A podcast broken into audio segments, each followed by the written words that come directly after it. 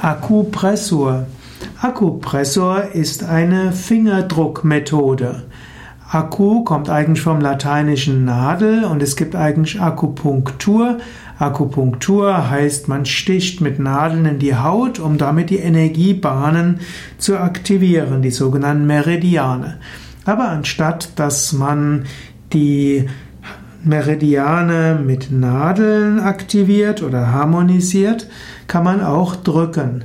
Und so ist Akupressur das Drücken mit einem Finger oder mit anderen in eine Hand oder in einen Akupunkturpunkt. Akupressur gehört zur sogenannten Tuina-Massage, T-O-I-N-A, und die Tuina-Massage ist eine chinesische Massage.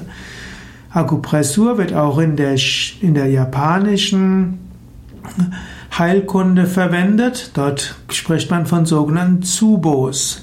Akupunktur und Akupressur sind also Heilmittel, um Energiebahnen zu aktivieren, Prana bzw. Chi oder Ki wieder fließen zu lassen.